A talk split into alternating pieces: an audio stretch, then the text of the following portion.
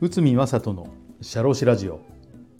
皆さんこんにちは。社会保険労務士の内海正人です。この番組では私内海が日常の業務や日常のマネジメントで感じたことを話しております。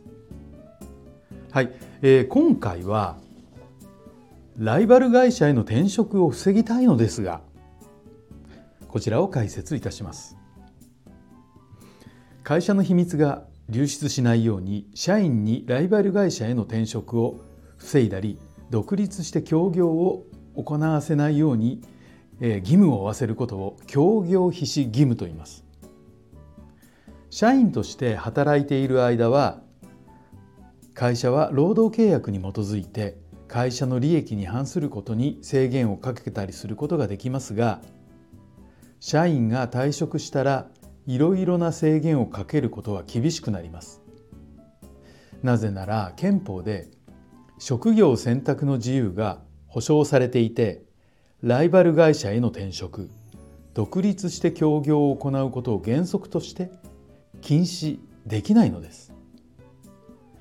しかし会社の情報が漏れてしまうと業務に支障が出る場合があります。それが営業秘密や製品の開発情報などであったら事業の存続が危ぶら危ぶまれる可能性もあるからです。よって合理的な範囲で退職後の協業を制限する合意が認められる場合があるのです。ただし会社の利益と職業選択の自由を制限する社員の不利益を比較し会社の利益が大きくなければ協業を制約することはできません。そして社員が退職後にライバル会社に転職したり独立して協業を行った場合協業必至義務違反を会社は主張することになりますが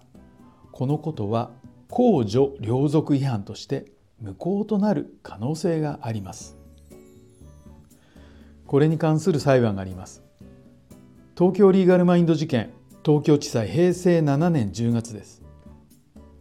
会社と監査役との間に締結された退任後における後者の協業禁止を定める特約が存在していました。協業禁止期間は退職後2年間。監査役は退任し協業で独立し事業を開始した。会社は元監査役に対し協業必至義務を定める就業規則役員就業規則及び個別の特約に基づき協業の営業の差し止めを求めた。そして裁判所は以下の判断を行ったのです。労働契約終了後は職業選択の自由の行使として協業行為であってもこれを行うことができるのが原則である。労働者は使用者が定める契約内容に従って不随的なに契約を締結せざるを得ない立場に立たされているので協業非義務違反を定める特約を締結せざるを得ない。労働契約終了後の協業非義務を定める特約が公序良俗に反しない反して無効とは言えない。代償措置も十分でない。結論として会社側が敗訴となりました、まあ、その後和解となったということです。憲法で保障された職業選択の自由を制約する協業必至義務が有効となるのは難しいと判断せざるを得ません。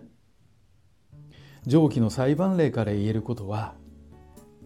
協業必至義務を法的に認めることはかなり難しいということですが代償措置などがあれば有効となる可能性が開けてくるのです。